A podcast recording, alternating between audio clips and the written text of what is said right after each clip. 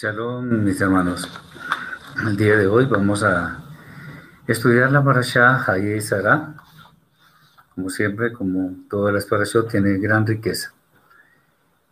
La enseñanza, o mejor, la, la porción de la Torah va desde, en el, la encontramos en el libro de Bereshit, Génesis capítulo 23, versículo 1 al capítulo 25, versículo 18.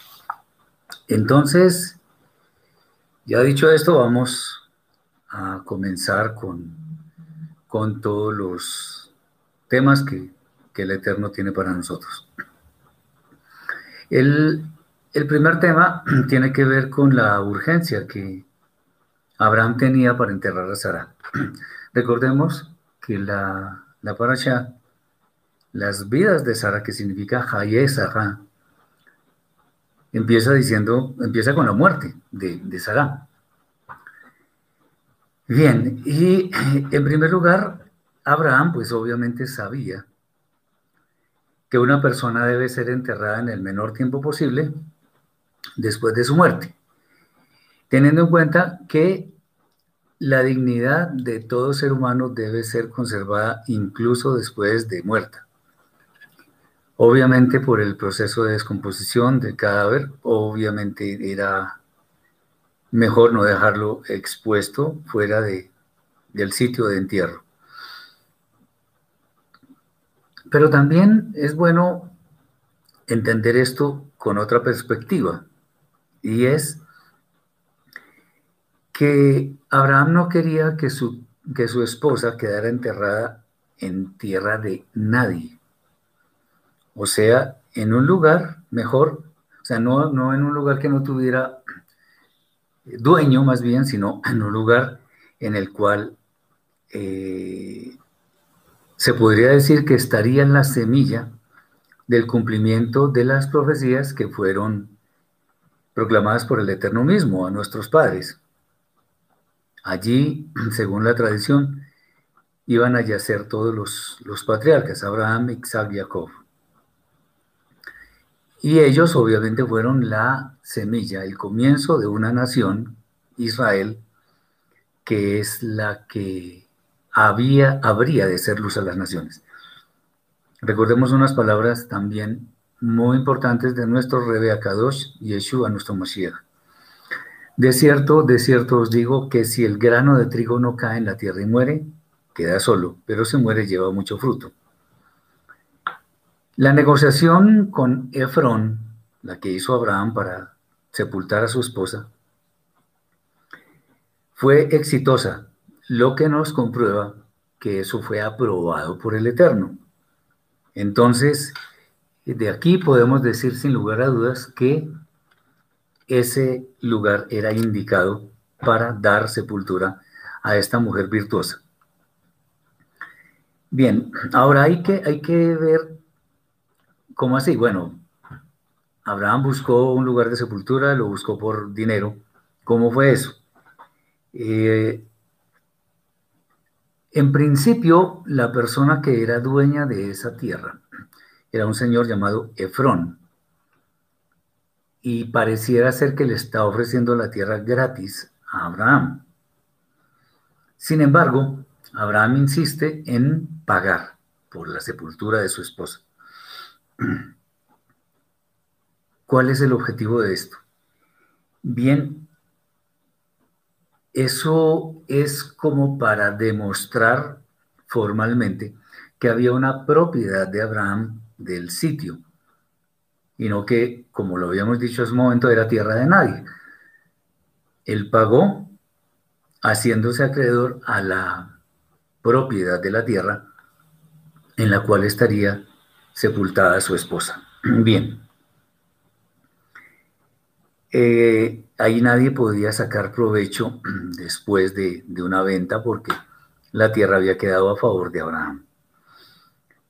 Él, Abraham, era una persona íntegra, era una persona justa, que no quería que las cosas no le costaran nada. Era un hombre que tenía clarísimo el tema de conseguir las cosas con esfuerzo, de manera que, una, que uno las pueda eh, disfrutar o, las, pueda eh, tener su posesión en una manera lícita. esto es lo que hace una persona justa, pagar un precio justo. Obviamente después, cuando fueran muriendo otros patriarcas, como Isaac o como Jacob, también se podría disponer de ese lugar de sepultura como una posesión legal. Entonces nadie podría alegar posesión de esa tierra. Cuando nosotros en nuestra vida diaria adquirimos algo por un precio elevado, es muy frecuente que apreciemos su valor que si fuera algo barato, algo de muy poco precio. Y de aquí, ¿por qué estamos, por qué estamos diciendo esto? Porque, por ejemplo, nosotros debemos entender que hubo alguien que pagó el precio más elevado por nuestra salvación para satisfacer la demanda del Eterno. Eh, en, ese, en ese sentido es que nosotros debemos valorar en gran manera lo que hizo esa persona, que es Yeshua, nuestro Mashiach, por nuestros pecados. Él nos compró con un precio altísimo que fue su propia vida, sin tener por qué hacerlo, de hecho. Pero ese era el plan del Eterno para satisfacer esa demanda de que sin remisión de sangre, sin remisión, sin, sin sangre no hay remisión de pecados. Y obviamente por ese gran honor, ese gran privilegio de acceder a ese, a esa, a ese corbán expiatorio es que podemos acceder a las moradas eternas.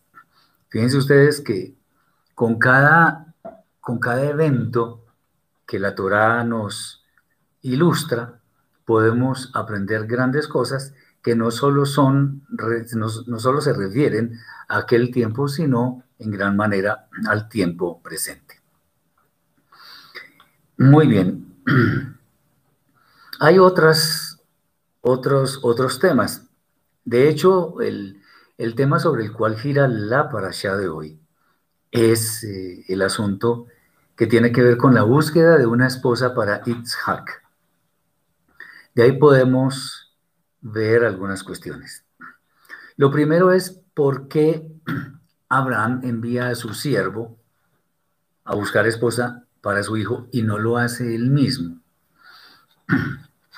Bueno, sin duda pues Abraham podría tener vitalidad, pero eh, de pronto el siervo podría ejecutar, ejecutar en forma más expedita esa tarea. Por eso es que él de alguna forma lo envía. Pero también eh, debemos entender que el compromiso que establece Abraham con su siervo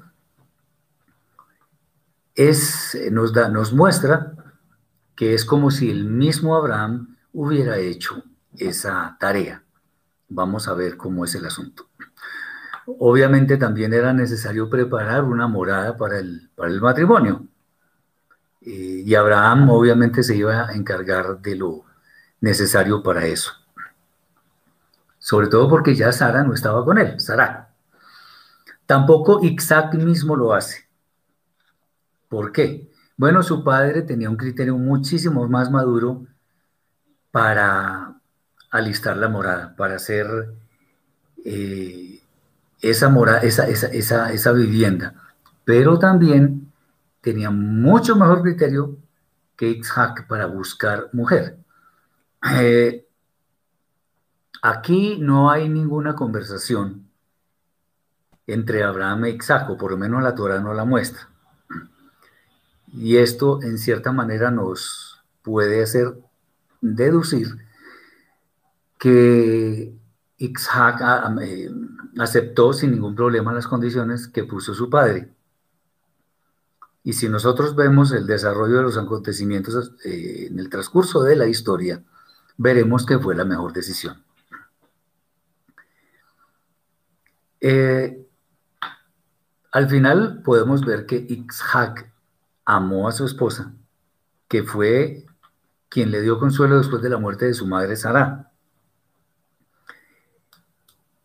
Sin embargo, esto también nos trae otra gran enseñanza y es que aunque nuestros padres nos dieron la vida, nos dieron la crianza y muchas cosas, eh, en realidad la prioridad la tiene el cónyuge,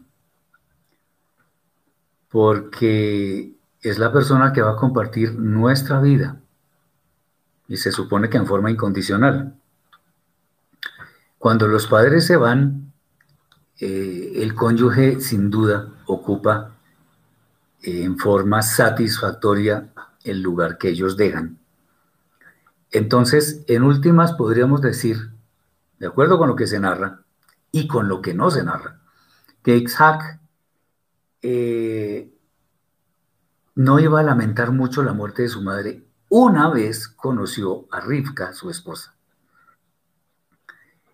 Eh, y esto es consecuencia de la labor justa y piadosa que hizo Abraham, su padre, para encontrarle a esta mujer. Hay hoy en día una, una gran manifestación de, de ciertas tendencias que se vuelven moda, que se vuelven normales, como por ejemplo la famosa liberación femenina. Eso de liberación no tiene nada, eso es más bien una maldición que ha tenido este mundo, empezando porque quienes comenzaron esa, esa, cosa tan, tan rara fueron cierto tipo de mujeres que, bueno, no vale la pena mencionar acá. Esta, esta búsqueda de esposa que hizo Abraham para su hijo es algo que hoy en día prácticamente no, no se usa. No porque esté mal, sino porque los principios de la escritura se consideran en muchos lados tan obsoletos o como tan faltos de, de estar a la moda, que simplemente no se tienen en cuenta. Fíjense ustedes que también sucedió algo diferente a lo que normalmente sucede en nuestros días. Y es que Isaac, sin conocer a Rivka y viceversa, dice la escritura que él amó a su mujer, amó a Rivka. Qué interesante porque el mundo normalmente dice, normalmente, cásate con la mujer que amas. Bueno, aquí vemos otra cosa muy diferente. Aquí lo que la Torah nos da a entender es, ama la mujer con la que te vas a casar. Hay un principio muy, muy sabio en esto, y es que el matrimonio es para que haya mucho amor entre los cónyuges y después cuando lleguen los hijos, etc. El matrimonio debe ser una muestra de amor. Entonces, no hay muchas razones para pensar que, una, que, que dos cónyuges no se pueden amar. Porque la idea es que en este caso, acordémonos que Abraham mandó a su siervo a buscar a, a, la que sería su, su, su, nuera, la mandó a buscar en su familia porque los conocía. Obviamente no eran perfectos, pero en fin, eh, Abraham por lo menos tenía idea de quiénes eran ellos, no sabía cómo eran las demás personas. En nuestro caso, como creyentes, deberíamos, deberíamos, bueno, deberían las personas que están solteras, buscar a alguien que tenga mínimo su mismo camino en la fe. ¿Por qué? Y eso lo verá, lo, verá Rab Shaul después cuando dice que no debemos unirnos en yugo desigual con los incrédulos. Fíjense que la palabra cónyuge significa conyugo con yugo, o sea, que tienen el mismo yugo, van a llevar las mismas cargas, van a soportar los mismos sufrimientos, van a disfrutar las mismas alegrías y todo eso. Entonces, eso, es importante. Entonces, aquí es, ama a la mujer con la que te vas a casar, no cásate con la mujer que amas. Muchas veces ha habido, eh, bueno, ciertas experiencias que no vale la pena mencionarlas y después el uno termina despreciando al otro por razones que no son válidas. Muy bien. Hay, aunque, aunque la Torah en, este, en esta parasha trata básicamente un tema, salen muchísimas enseñanzas y es Por ejemplo, ¿por qué el propósito? ¿Cuál era el objeto del juramento del siervo de Abraham? ¿Cómo es ese asunto? Abraham le dice que ponga la mano debajo del muslo. O sea, en cierta forma lo que estaba diciendo era que, que palpara la señal de su brit milá, de su circuncisión. O sea, que ese compromiso iba a ser respaldado con una gran solemnidad. Y, y acceder a esta petición implicaba una responsabilidad gigantesca para cumplir la misión que el amo, en este caso Abraham, le había encomendado y no se podía desviar ni a izquierda ni a derecha. Esto puede sonar un poco raro ahora, o bastante raro, pero es que en ese entonces había, digamos, un, mucha seriedad para sostener la palabra. La palabra antes tenía valor, ahora difícilmente. Eso es, eso es un problema. Eso en realidad, eh, digamos que no requería documentos de por medio para que se llevara a cabo el compromiso. Eso lo entendía el siervo de Abraham. Y cuando vemos lo que sucedió en el transcurso del relato de la parasha, vemos que efectivamente él honró su palabra y fue muy fiel a lo que Abraham le encomendó. Nosotros, en realidad, hoy en día, y esto también debe ser una enseñanza para nosotros, que no pierde actualidad, deberíamos tener en gran, eh, con gran, digamos, en gran valoración nuestras palabras. Debemos respetar las palabras de los demás. Pero nosotros debemos tener palabra. Como dice Yeshua, si, dices sí, que sea sí, si dices no, que sea no. Porque cualquier otra cosa diferente es, algunos lo traducen como la Shon Yo también estoy de acuerdo con eso, aunque no sea la traducción exacta. Bien, el, el tema es, seamos confiables, seamos personas en quienes los demás pueden confiar que lo que nosotros digamos sea digno de confianza. Hay personas uno de las que uno escucha y que los demás dicen, uy, si lo dice fulano es porque es así. Qué bonito que eso lo puedan decir de nosotros. Muy bien. Eh, hay otros temas que podemos tratar. Hay diversos, pero vamos a mirar eh, algo interesantísimo y es los regalos que llevaba el siervo de Abraham para la familia de Rivka. ¿Cómo así? ¿Por qué lleva regalos? Si supuestamente la palabra vale. Bueno, otra vez, hay que ver el contexto en el cual fueron escritas estas palabras. Como nosotros podemos ver, llevaba muchos regalos, pero esto no era para, ver, como, como, como se dice ahora casi que vulgarmente, para comprar a una persona. Hay, hay muchísimas personas que se, se dejan tentar por las riquezas, por el dinero, por, por esas cosas. Y obviamente cuando ven algo y que se lo van a regalar, se le abren los ojos, y en fin. Bien, pero el, asunto es que esa era una época diferente. Con estos regalos tan costosos, tan numerosos también, eh, en primer lugar, lo que el siervo de Abraham estaba transmitiendo a la familia de, la futura esposa de, de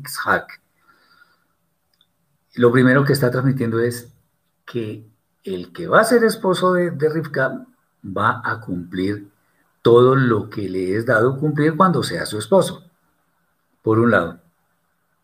Segundo, al llevar regalos tan, tan grandes, tan nutridos y tan costosos, se estaba dando una idea clara de que Ixhak iba a mantener eh, en las mejores condiciones a Rivka. Qué lástima que hoy en día eso, eso no cuente, pero bueno. Y no estamos hablando del valor del dinero, pero obviamente, como se dice popularmente, amor no se le echa a la olla para comer. Entonces, hay que tener unas condiciones que sirvan para que tengamos seguridad en que ese matrimonio va a fructificar y va a pasarlo bien, va a estar bien, va a crecer. Muy bien. Entonces, obviamente, al llevar estos regalos, no habría ninguna duda en cuanto a la calidad de vida que Rivka habría de tener. Si así eran los regalos sin conocerla, ¿cómo sería después ya que eh, se iba a vivir con él? Para poderla tener bien, para poderla tener como debe ser. Entonces, esto era una muestra. Muy bien.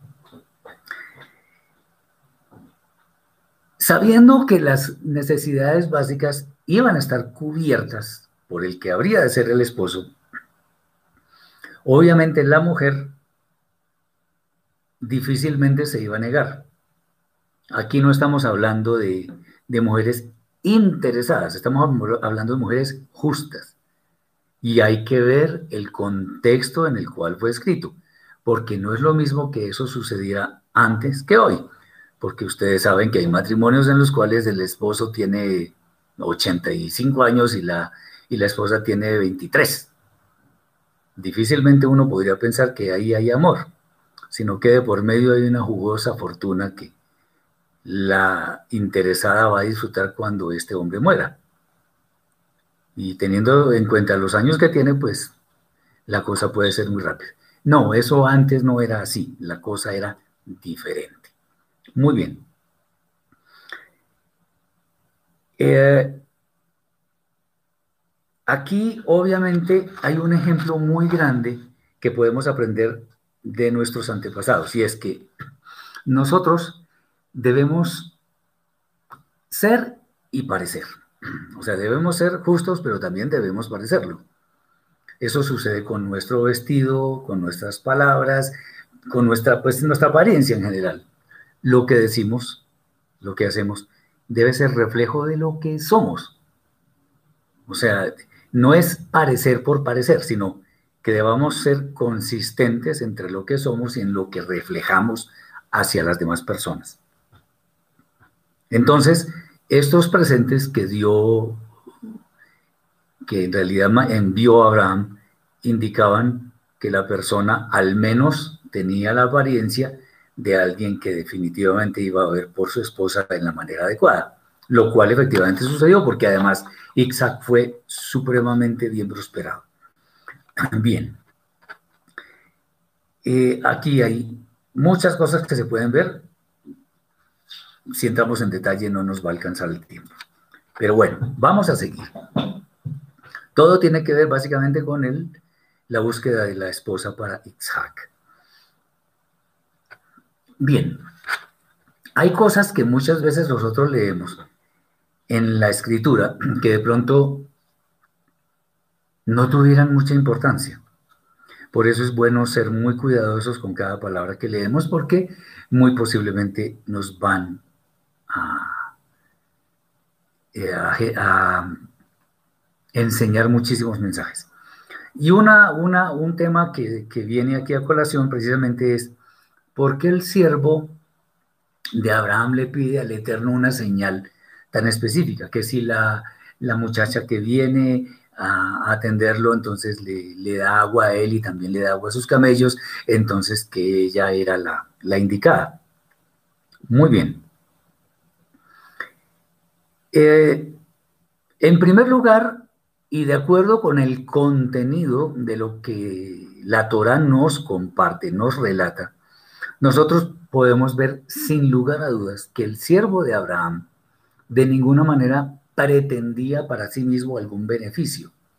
Era un hombre tan fiel, tan fiel, que hizo todo exactamente como su Señor se lo dijo todos los actos que él, todas las acciones que él hizo en su travesía correspondían fielmente a la misión que Abraham le encomendó. Entonces, podríamos decir que lo que estaba haciendo Eliezer, el siervo de Abraham, era Leshem Shamaim. Esto significa en aras del cielo. O sea, lo hacía con la motivación correcta, era una motivación santa, era una motivación justa.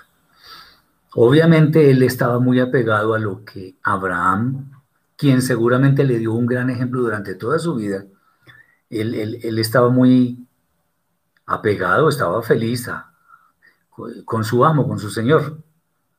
Obviamente que Abraham era más sabio. Y lo que el siervo pide, pues está como en armonía con lo que Abraham está demandando de él. Obviamente, eh, si Abraham lo envió, es porque de alguna forma Eliezer tenía conocimiento del Eterno. Porque uno no va a enviar a una persona que es malvada a una misión tan importante, de ninguna manera. Por supuesto, conocía al Eterno, pero de pronto sus palabras, a pesar de que fueron honradas, pudieron no ser las mejores. Entonces, ¿qué significa esto? La, la petición que hizo Eleazar sobre la muchacha que había de salir, que le ofreciera agua a él, a los camellos, etcétera, etcétera, podría no ser tan adecuada. ¿Qué pasa, por ejemplo, si hubiera salido una mujer que hubiera sido muy enferma? No es que no sea digna, pero una mujer que sea enferma o que ya fuera muy avanzada en edad, ¿qué hubiera pasado? De pronto no hubiera sido la mejor escogencia. O una mujer grosera, una mujer, eh, en fin. No, el Eterno honró la, la palabra de, de, de Eliezer. Ahora tengamos en cuenta, ahí los sabios de Israel también dicen que hubo varias personas en la escritura cuyas palabras fueron un poco ligeras. Entre esos, si recuerdan mis hermanos, uno de ellos fue Iftach, el juez, que, que, dijo que si él iba a ganar la batalla, entonces la primera persona que saliera la ofrecería en holocausto, y salió su hija. Eso fue una ligereza de labios. Aquí se podría decir en cierta forma que fue algo similar, porque eh, él, podría haber pedido otra cosa que no fuera como tan comprometedora. Hola, nene. Eh, entonces, el tema es cuál. Tenemos que tener mucho cuidado con nuestras palabras, especialmente cuando pedimos algo del cielo. Y el tema va mucho más allá de, que sea una ligereza de labios, porque el Eterno honra nuestras palabras. No es que honre cualquier palabra que digamos, pero sí honra nuestras palabras. Entonces hay que tener muchísimo cuidado, porque Él es serio con nosotros, por lo tanto nosotros debemos ser muy serios con Él. Obviamente, en este caso, no, digamos, a pesar de que pudiera haber parecido una ligereza de labios, de todas maneras el Eterno le da bendición a Eliezer y le concede lo que él estaba pidiendo, porque era un momento coyunturalmente sensible para nada más y nada menos que la simiente de lo que iba a ser el pueblo de Israel. Entonces, el Eterno se apresta a responder en forma positiva la petición de Eliezer y efectivamente sale Rivka y ya conocemos qué fue lo que pasó después. Bien, ahora, siguiendo con el mismo tema, pero en otro aspecto diferente, uno dice, bueno, cuando nosotros conocemos ya a posteriori la, la historia que tiene que ver con, con conseguirle esposa a nos encontramos con varios personajes. Uno de esos personajes era Labán. Labán, el padre de Rivka, que el, perdón, el, hermano de Rivka, porque el padre era Betuel. ¿Por qué salió él como tan afanado a recibir atentamente al siervo de Abraham? Recordemos que Labán fue quien puso en aprietos a Jacob después, cuando le cambió el, salario y todo aquello que ya ven, que ya el Eterno espero que nos dé la oportunidad de, de comentar. Pero Labán era un tipo malvado, era muy malo. Bueno, él era él, practicaba brujería o cosas de ese estilo y era un hombre muy ególatra, estaba preocupado básicamente lo que era, por lo que era para él, sin importarle si tenía que pasar por encima de los intereses de las demás personas. Tengamos en cuenta lo siguiente. Eh, digamos, esto, esto que acabo de decir lo podemos ver cuando él engañó repetidamente a Jacob.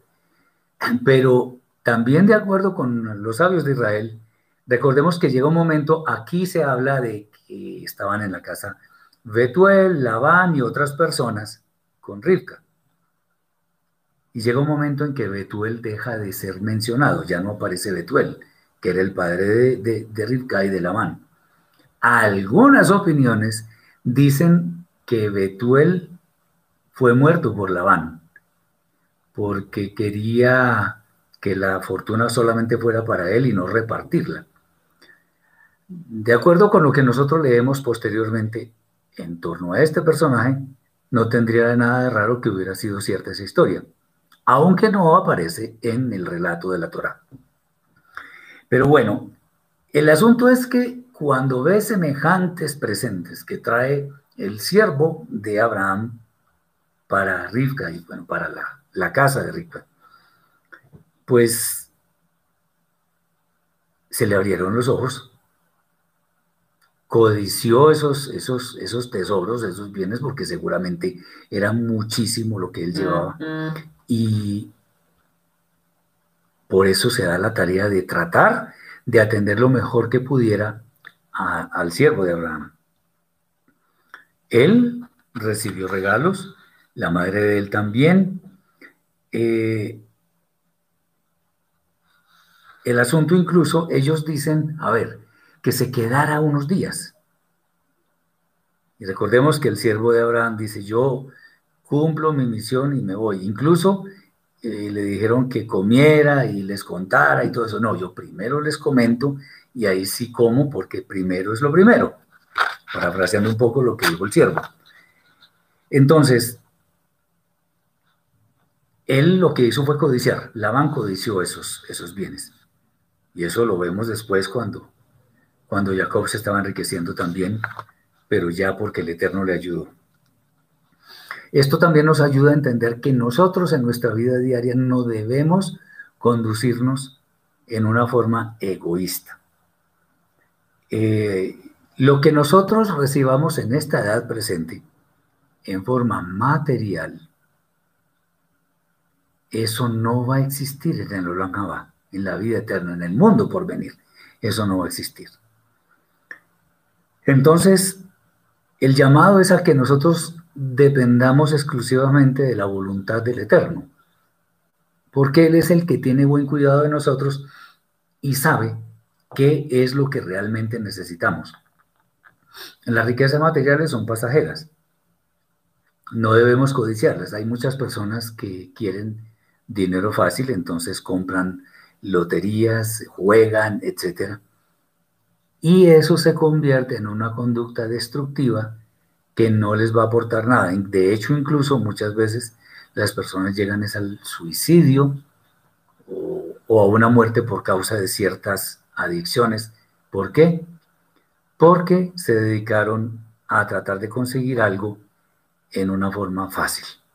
Fíjense ustedes que las personas que se que están inmersas en las drogas, por ejemplo, llegan hasta el punto de robar o matar, si es el caso. No digo que todas, pero se han dado muchísimos casos en los cuales las personas llegan a matar a otros para poder conseguir el dinero que pague su vicio. Bueno, aquí el, vicio, la codicia es una, es una conducta terriblemente nociva, que también carcome el alma, y por ello nosotros debemos evitar tal cosa. Eh, el, asunto es, si nosotros eh, seguimos bien la Torah, los designios del Eterno, pues vamos a entender que la conducta de Labán es precisamente una de las cuales debemos tener cuidado, no debemos imitarla, porque va, es exactamente en contra de la voluntad del cielo. El Eterno es bueno y nos da la forma de que nos demos cuenta de este, de este tipo de conductas. Muy bien. existen más temas. todos los personajes pueden merecer una, una mención especial, pero bueno. Eh, es bueno poner en relieve un poco el hecho de que el siervo de Abraham relata toda la historia a la familia de Rivka. La pregunta es, ¿por qué? Bueno, ya trae unos, unos presentes, trae eh, su nombre que se ve que es de palabra. No. El asunto es que este hombre, que se nota que también tenía sabiduría, es que él estaba presto a generar confianza en su visita y el motivo de su visita. O sea, no solamente por los presentes, los regalos que le ofreció, sino efectivamente por el detalle con el cual él comentó la travesía que hizo, los objetivos y finalmente el que había, había llegado allí, eh, conducido por el Eterno. Incluso dentro de personas que, en un ambiente de personas que tengan una vida que no sea muy santa, igualmente es claro que una persona de palabra, una persona que muestre hasta donde pueda mostrar sus hechos, sus acciones, pues va a generar confianza. Qué bueno que eso sea una constante en nuestras vidas, que si nosotros decimos algo, las demás personas evidentemente van a creernos sin necesidad de documentos ni nada de esas cosas. Bien, la familia de Rivka, en la cual había más de uno que era malvado, finalmente acceden a la petición del siervo de Abraham. Incluso en un momento aceptan que eso es obra del Eterno. Recordemos cuando le iban a preguntar a Rivka y ellos dijeron pues que ellos no podían decir ni malo ni bueno porque se veía que era obra del Eterno. Ahora, hay que tener en cuenta que, como sucede después con las obras del Mishkan, Aquí prácticamente hay un doble relato. Y hablamos de un doble relato para el lector de la Torah, no para el ejecutor de las acciones que fue el siervo de, Abraham. Eh, en un caso es la secuencia de acontecimientos, o sea, lo que nosotros, nosotros hoy en día podemos leer. Leemos el desarrollo de todas las acciones, todo lo que pasó en torno al siervo de Abraham. Y lo otro fue el relato del, del siervo mismo. Son dos cosas diferentes, pero para nosotros es casi que lo mismo porque además el relato fue fiel reflejo de lo que realmente le sucedió al siervo. Muy bien. Las señales que pide el siervo de Abraham eran muy específicas. Y eso se podría eh, considerar como una prueba que no era aceptable para el cielo. Pero la motivación de este hombre era tan santa que el Eterno le concede absolutamente todo lo que él iba pidiendo, porque ya sabía por dónde iba. Acordémonos que el Eterno escudriña nuestra mente, nuestro corazón. Entonces, sin duda lo había hecho con el siervo de Abraham. Eh, aquí, como habíamos comentado hace unos minutos, ¿Qué tal que la mujer hubiera sido mucho mayor que su amo? Que fuera una mujer muy enferma. O si sale más de una mujer y todas responden lo mismo a, Eleazar. Ahí no habría sido como tan fácil tomar una decisión. Hubiera sido una prueba muy dura, pero eh, de pronto no habría tenido el éxito que sí tuvo esta. Entonces el Eterno al conceder esta petición y mostrar que este hombre eh, al, dar estos regalos tan grandes, estaba siendo absolutamente consistente. La familia de Rivka, sin duda, eh, le cree a, a Eleazar, a Eliezer. Obviamente también aprendemos de acá nuestra fidelidad a los designios del cielo. Nosotros debemos ser fieles. Nuestra palabra debe ser una sola.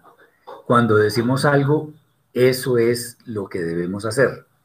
Si prometemos algo, lo cumplimos. Si decimos sí, que sea sí, si decimos no, que sea no, como lo hemos ya eh, mencionado anteriormente. Muy bien. Hay algo interesante en esta parasha y es el tema de por qué la familia de Rivka accede a que ella se vaya con este hombre. Desconocido al fin y al cabo. Bueno, inclusive en los, los sabios de, Israel, muchos de ellos dicen que la edad de, que la edad de, de, Rivka era, que la edad de Rivka era de la de una niña, casi de brazos, de 3, 4 años. Pero eso no tiene mucho asidero acá porque eh, Rivka tenía uso de razón para, para poder decidir si se iba con este hombre. Eso no tiene mucho sentido, pero es bueno decirlo porque eh, eso enriquece nuestro conocimiento y nos permite entender un poco el trasfondo de lo que se dice en el judaísmo. Bien, pero ¿por qué entonces accede la familia de Rivka a que, se vaya con este hombre? Lo primero es que las evidencias que mostró el siervo de Abraham para irse con, con eran, la verdad, suficientes para cualquier persona, eh, porque si él narró que su, su, amo le, le, estaba encomendando, encomendando la misión, que fuera la familia, que, fue, que hizo el recorrido, etcétera, etcétera, y todo coincide o más bien coincide, no, todo fue fiel a lo que este hombre comentó. Entonces, ello lleva a la familia de Rivka, aún todavía estaban Betuel, Labán, se convencieron, sin duda, que esto venía del cielo. Ellos se convencieron, aún siendo malvados, que este asunto venía del cielo. Y en realidad oponerse les iba a traer muchos problemas. En el fondo, ellos sabían que existe alguien cuyos designios son fieles y cuya voluntad es irresistible. Entonces, mejor no se oponen. Aunque eran idólatras, de alguna forma sabían de la existencia del Eterno. Y por eso no se opusieron a los planes del siervo de Abraham. Tengamos en cuenta, como está escrito por allá en Johanán, el Evangelio, la, que, la hora de Johanán, capítulo 1, versículo 5, si no estoy mal, donde dice, la luz en las tinieblas resplandece y las tinieblas no prevalecieron contra ella. Entonces aquí la verdad fue la que prevaleció. Aún los malvados reconocieron que eso venía del cielo y por ello se doblegaron ante la promesa de, del Eterno, de Abraham, de todos los, los hombres ilustres, se doblegaron ante esto porque sabían que todo venía del cielo. Bien, ahora, si la familia accedió, ¿por qué preguntarle a Rivka si quería ir? Qué interesante aquí hay tal vez dos, dos, escalones, dos instancias en torno a la salida de Rivka.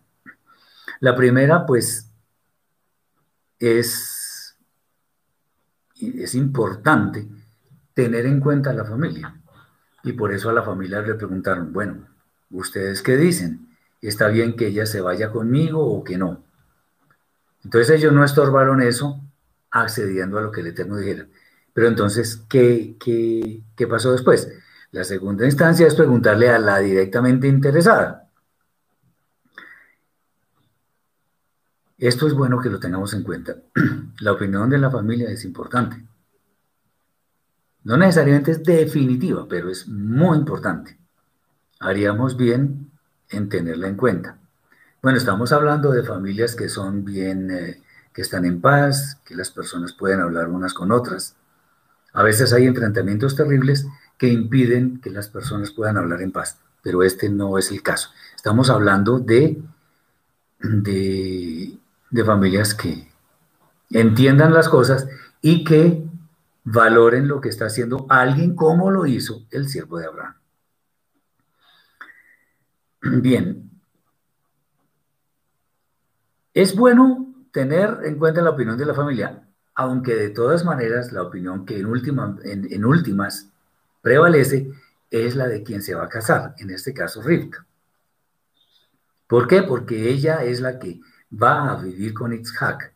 De hecho, no iba a vivir con sus padres ni con sus hermanos, sino que se iba a otra tierra. Pero es bueno que haya cierta armonía entre todos, de manera que posteriormente no haya problemas. Muy bien. Rivka era libre de decidir si se iba o no se iba. A pesar de los regalos que llevó el siervo de Abraham, ella podría decir que no. Podría decir que no. Y, ojo con esto. esto. Aquí es donde se entiende que es el hombre el que busca esposa, no al contrario. Por tanto, dejará el hombre a su padre y a su madre y se unirá a su mujer y serán una sola carne. Ahí no dice, por tanto, eh, dejará la mujer a su padre y a su madre. No, ahí no dice eso. Dice es el hombre. Entonces el hombre es el que busca esposa. Por eso dice el salmista, el que haya esposa, haya el bien. El que haya esposa. No la mujer que haya esposa, sino el, que haya esposa. No recuerdo si es en los salmos o en los proverbios, me disculpan, pero eso sí está escrito. El que haya esposa, haya el bien. Muy bien. Eh, teniendo en cuenta la fidelidad del relato del siervo de Abraham, la verdad es que en la práctica es como si Abraham mismo hubiera hecho esa petición. Por lo tanto, eh, era confiable. Aunque en últimas, Rivka, como hemos dicho, podría haberse negado. Eh, no significa que la, opinión de la familia sea la más importante, porque de ser así, pues era inútil o innecesario preguntarle a Rivka si se quería ir. Eh, lástima que hoy en día las cosas estén tan desordenadas que no se siga conservando este orden natural. Pero bueno, son lecciones que nos quedan. Bien. Es una, digamos, es un deseo que pudiéramos tener muchos, que las cosas pudieran volver a los tiempos de antes.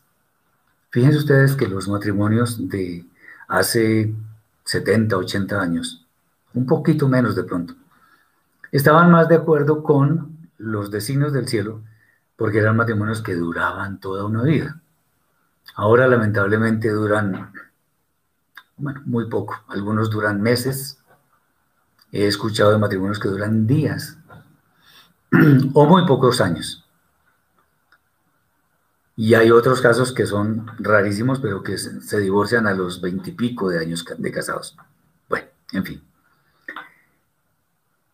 Lo importante es que tengamos en cuenta cuál es la voluntad del cielo.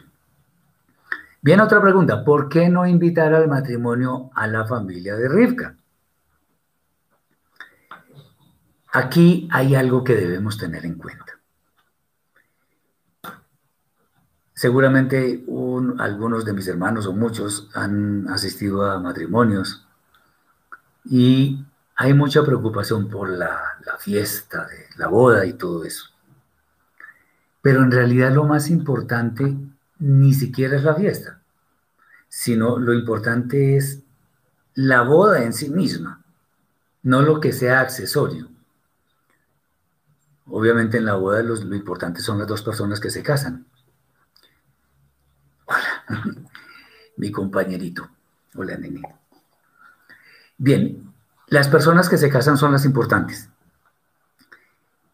Eh, quizá la presencia de testigos, es, bueno que, existan testigos que estén en el, en el matrimonio, pero el, el, asunto es que debemos darle importancia a lo que realmente es importante. No, por ejemplo, muchas personas gastan muchísimo dinero en, la, en una fiesta y no gastan mucho en la luna de miel, cuando en realidad lo más importante es la luna de miel, no la fiesta. La fiesta normalmente es para, las, para los que van, los que asisten, y muchos de ellos a criticar, a criticar la comida o el pastel o el vestido de fulano, el sultán, ¿para qué? O sea, la, fiesta se convierte en algo que no es para los contrayentes, sino para los demás. La luna de miel sí es para las dos personas. Tengamos en cuenta esto. Ahora, obviamente es deseable, es importante que se presenten a la boda las, las personas cercanas. Pero en últimas, ni siquiera esto es lo más importante. Lo más importante es que haya un compromiso, obviamente si se está realizando el matrimonio, por ejemplo, civilmente o algo así, que exista el compromiso, si se firman los documentos, etcétera, y de ahí en adelante empiezan las cosas a funcionar como deben funcionar. Obviamente en los tiempos de nuestros antepasados, estamos hablando de los patriarcas, no existían los documentos, pero fíjense ustedes que los matrimonios duraban toda la vida toda la vida.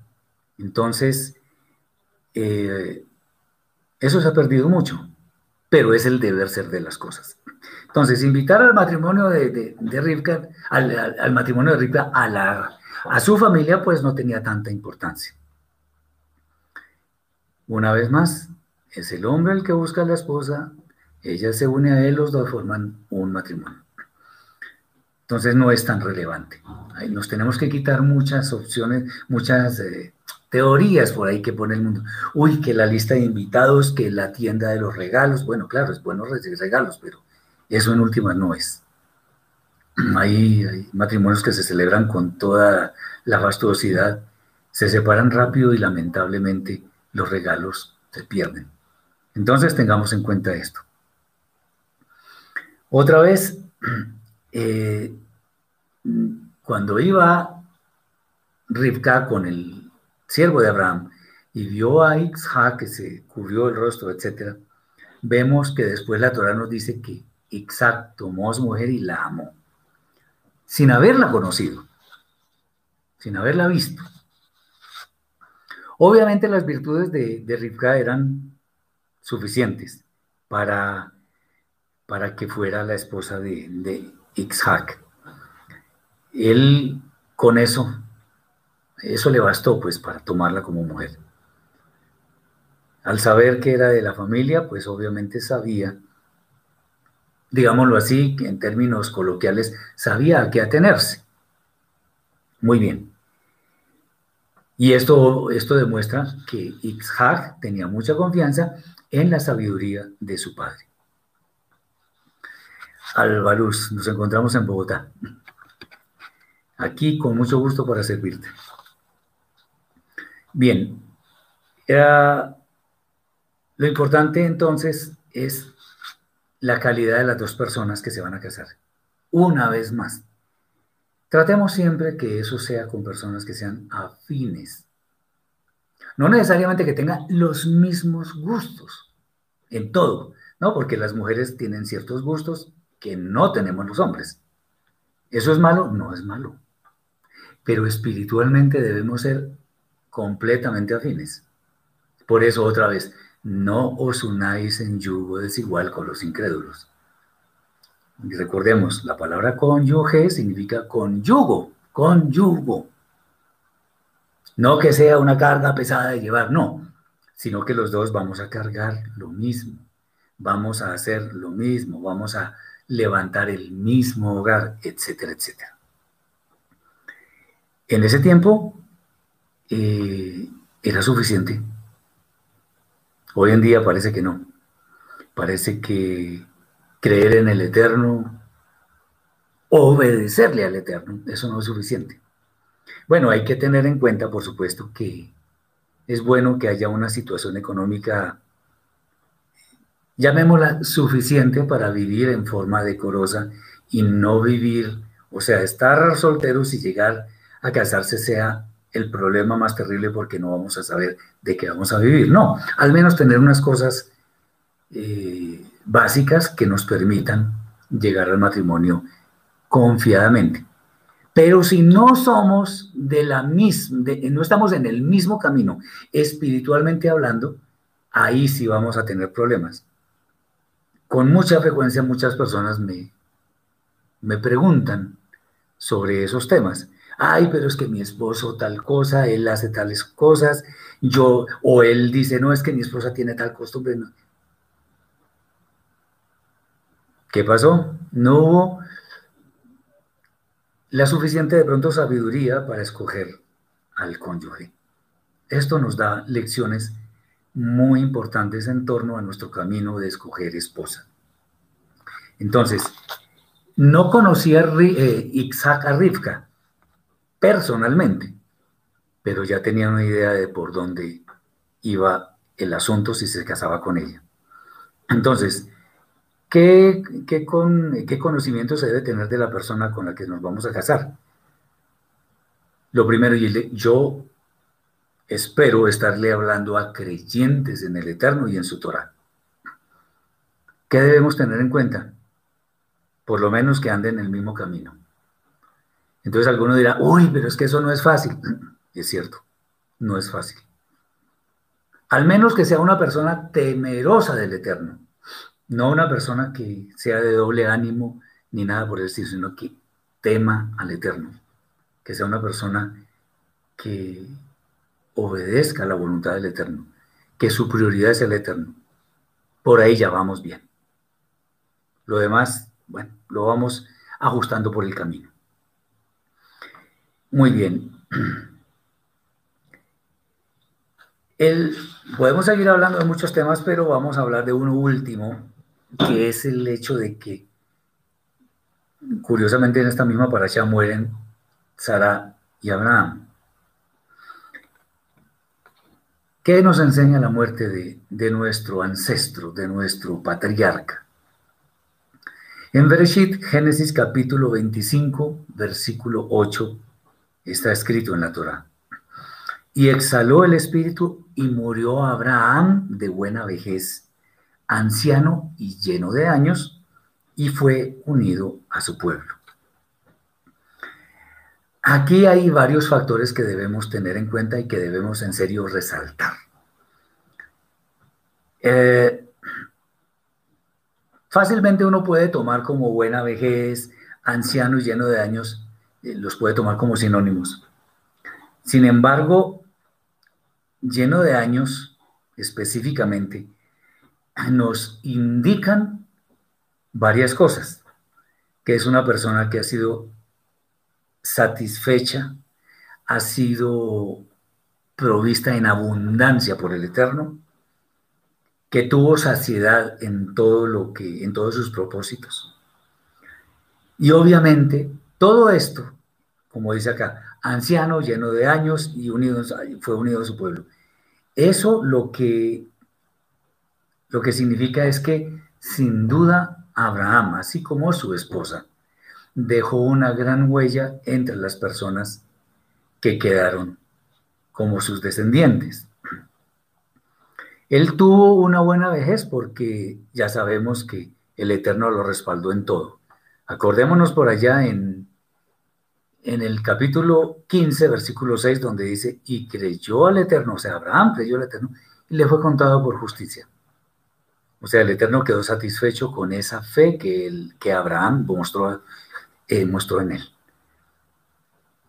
Muy bien. ¿Por qué? Porque él siempre estuvo apegado a los designios del Eterno.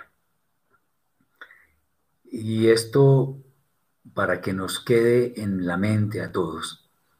¿Cómo, cómo puede suceder esto? Bueno, siguiendo fielmente lo que aparece escrito por allá en Joshua capítulo 1, versículo 8, donde dice, Nunca se apartará de tu boca este, este libro de la Torá, sino que de día y de noche meditarás en él para que guardes y hagas conforme a todo lo que en él está escrito, porque entonces harás prosperar tu camino y todo te saldrá bien. Si nosotros estamos comprometidos con el Eterno, sin lugar a dudas, esto es lo que nos va a pasar, nos va a ir bien. Abraham, ¿cuántos años tenía al morir? tenía 175 años. Según el texto original hebreo, la palabra para anciano es zaken, zaken, que además de ser una persona que tiene años encima, sobre todo tiene sabiduría y también tiene autoridad cuando habla.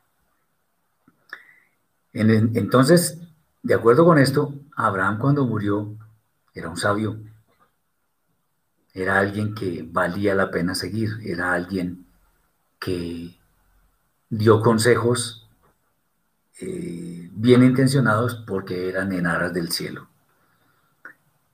Él siempre, siempre, sin ninguna excepción, estuvo sometido a la obediencia fiel al Eterno. Fue una persona digna de admirar, digna de seguir, cuyo ejemplo nos sigue, eh, digamos, sigue siendo eh, vigente en nuestros días. Abraham fue una persona que estuvo siempre del lado de la voluntad del Eterno, como es de esperarse en mis hermanos. Que Abraham haya sido saciado o que hubiera estado en abundancia significa que él recibió todo tipo de bendiciones, obviamente materiales y espirituales, pero de todas. Era un hombre que estaba, que murió feliz a la hora de la verdad.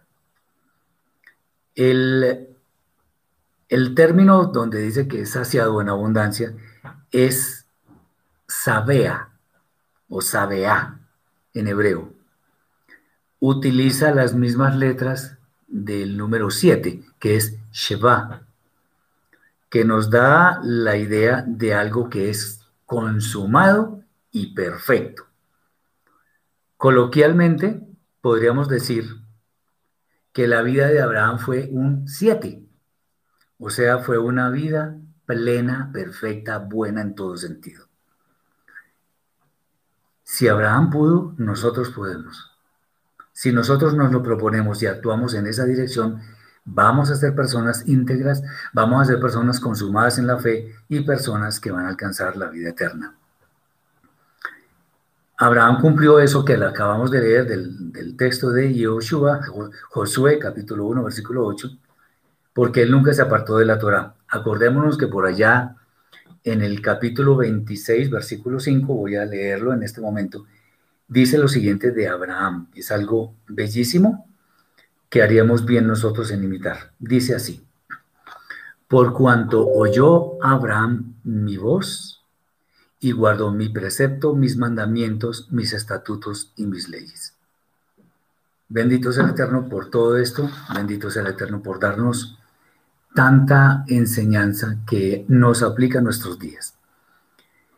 Eh, dice Albaluz, hace poco estoy teniendo conocimiento de la Torah, estaba escuchando Rodel México y la República Dominicana. Bueno, el Eterno te dirá para dónde debes encaminar tus pasos, que, encuentres bendición en esa búsqueda y que el Eterno pronto te responda porque vale la pena buscarlo. La Torah dice, el autor no, uno de los profetas dice, buscadme y viviréis, dice el Eterno. El Eterno a quien lo busca él mismo se deja encontrar. Entonces muchas bendiciones por eso y espero que encuentres respuestas a lo que estás preguntando. Entonces esperemos que todo esto sea de gran lección para nosotros, que encontremos abundancia en nuestras vidas. No seamos buenos para encontrar bendición material. Más bien, vamos a ser buenos y vamos a hacer lo que el Eterno dice porque lo amamos a Él. Como dice Yeshua en en la masora de Matillahu, en el Evangelio de Mateo dice, más buscad, más buscad primeramente el reino de Elohim y su justicia, y todas estas cosas os serán añadidas. Que así sea para cada uno de mis hermanos, y espero que esto haya sido de bendición para sus vidas. Les deseo un bellísimo Shabbat con todas las delicias, y espero que el Eterno bendiga a ustedes y a las familias que ustedes representan. Shabbat Shalom.